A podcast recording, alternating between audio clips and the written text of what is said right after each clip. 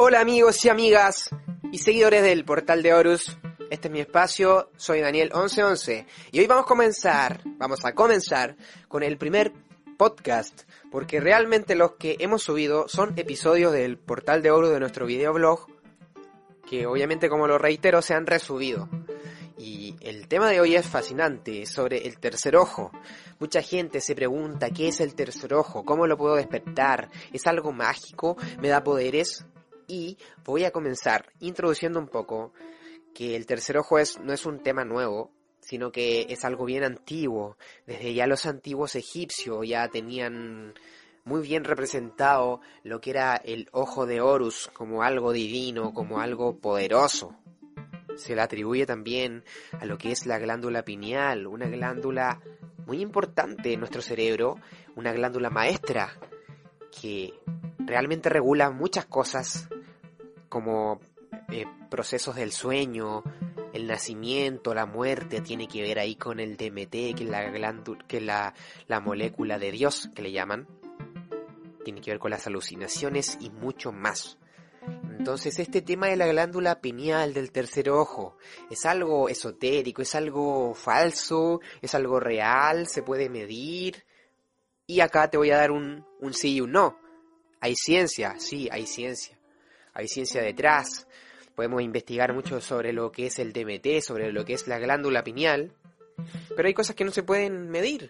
Por ejemplo, tu nivel de intuición, tu nivel de conexión, tu nivel de sincronicidad cuando empiezas a despertar lo que es el tercer ojo, tu nivel de sincronicidad está por las nubes. Todas las personas que, bueno, todos somos espirituales, pero todas las personas que practican, cultivan la espiritualidad y sobre todo trabajan en su tercer ojo, y ya te voy a hablar sobre cómo trabajarlo, todas las personas tienen una sincronicidad totalmente elevada, es decir, no sé, hoy día soñé con el número 10 y en dos horas más o el otro día eh, me pasa algo muy importante con el número 10.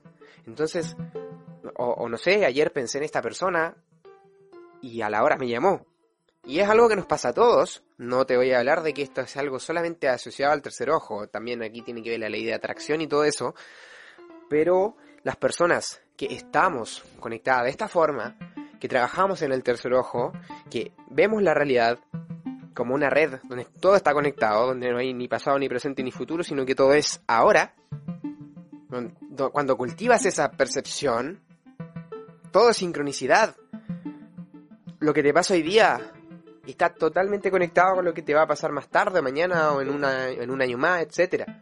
Y las sincronicidades son mucho mayores que a las personas que no, que no cultivan la espiritualidad. Y esas personas ven este tipo de cosas como una casualidad. O sea, soñaste ayer con una persona, te llamó al otro día, wow, qué casualidad. Pero no sientes esa conexión energética del todo.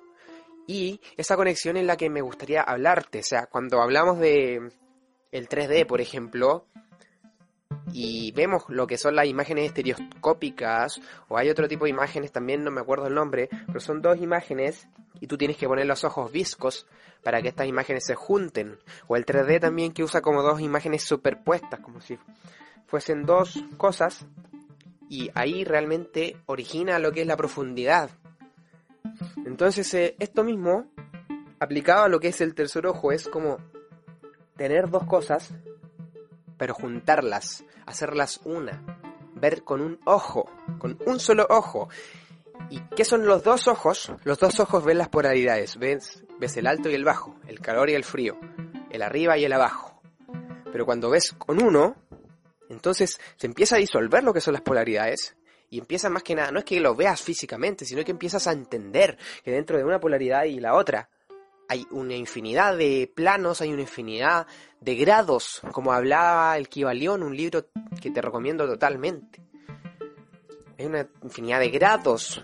Y esta percepción se da gracias a la activar, a trabajar lo que es el tercer ojo. ¿Y cómo trabajamos esta energía del tercer ojo? En mi personalidad.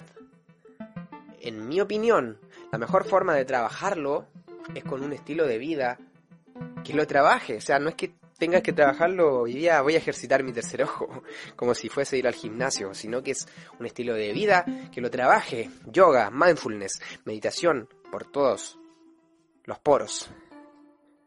eh, una buena alimentación, también seguir leyendo e investigando. Y un punto que también me gustaría hablar, que también trabaja el tercer ojo, es el hecho de abrir la mente con libros que te ayuden a contrastar opiniones. Es decir, ni A tiene la razón ni B tiene la razón, porque A tiene su verdad, porque B tiene su verdad, y si vamos a hablar de una verdad absoluta, es una mezcla de dos verdades, de la verdad de A y de la verdad de B.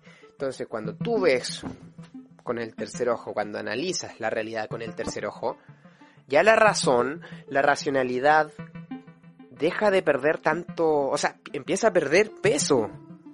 Yo soy muy investigador, me encanta la ciencia, leo mucho de ciencia, me gusta contrastar puntos, puntos por puntos. Por lo mismo, porque no me quiero quedar con una cosa, sino que quiero ver la otra. Pero cuando puedes asumir que dos verdades, aparentemente contradictorias, pueden coexistir, ahí estás viendo con una visión de tercer ojo, estás viendo quizás en cuarto, quinta dimensión, como le dicen algunos. Solo en estos momentos, pero no antes, porque o bien estás enfrascado en lo que es la razón, y eres de estas personas que todo lo debate, que tiene argumentos para todo y que es muy buena debatiendo, muy buena argumentando y que si debate contigo de espiritualidad te va a ganar porque prácticamente tú no tienes por qué demostrarle algo a nadie, sino simplemente vivir lo tuyo.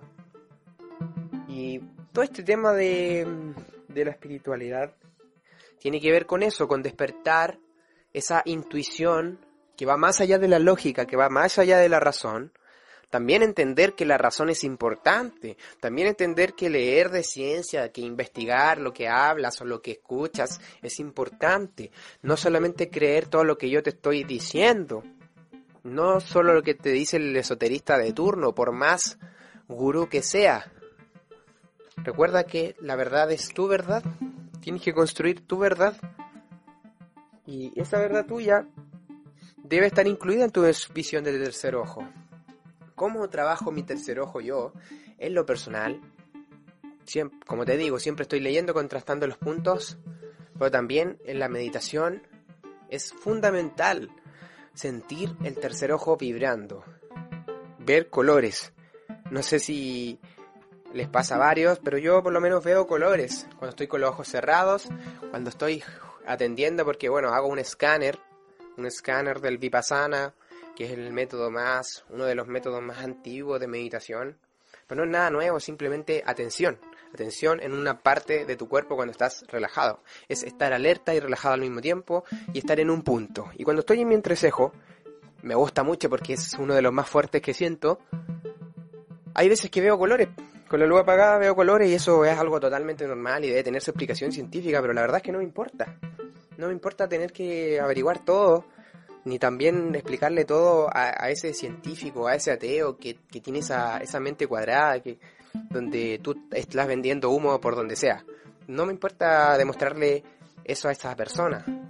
Y si lo tengo que investigar va a ser porque me nace. Por eso no investigo todo, sino que también practico, experimenta, y te lo digo a ti también, experimenta, medita, siente tu tercer ojo, no necesitas también ser un experto en meditación para sentirlo. Con el simple hecho de tomarte un momento, bueno, es que tampoco te voy a decir que lo vas a poder sentir de inmediato, porque si no tienes una práctica en la atención, en la atención consciente, en mindfulness, como se le llama, tampoco va a ser de la noche a la mañana, o sea, no, no te... No te, ¿cómo decir la palabra? No te ambiciones, no te vuelvas adicto de este tema de, ay, quiero despertar mi tercer ojo, me interesa, muy interesante. Como las personas que quieren un viaje astral a como del lugar y, y no, no es así la cosa, es un proceso, no es un on y un off, como te decía, de un tercer ojo abierto o cerrado, es un proceso. Cultiva la espiritualidad como un hábito, programa la espiritualidad en tu mente también, y aquí hablamos de concepto de mente y no mente, y bueno, deja, si quieres entender más lo que es la no mente, un poquito más atrás, aquí en los capítulos, hay un capítulo dedicado a esto, aquí en Spotify o en YouTube. Y bueno, el tema de la mente también lo quiero hablar. Lo quiero hablar mucho, el tema de la programación mental, del, del hackeo de la Matrix al nivel mental, pero está todo mezclado, o sea, cuando hablamos de mente también hablamos de no mente, cuando hablamos de espiritualidad hablamos de estas dos. Y ya me fui por las ramas. Si tienes alguna pregunta sobre este tema del tercer ojo, déjamela por DM nuestro Instagram, arroba el portal de Horus, y nos estamos viendo en otro programa, más que viendo, me vas a estar escuchando, pero yo te voy a estar hablando a ti. Sí, amigo, a ti, que te gusta la espiritualidad, que te gustan estos temas, voy a traer mejor información para ti, así que por favor, déjame tus comentarios. Nos estamos viendo.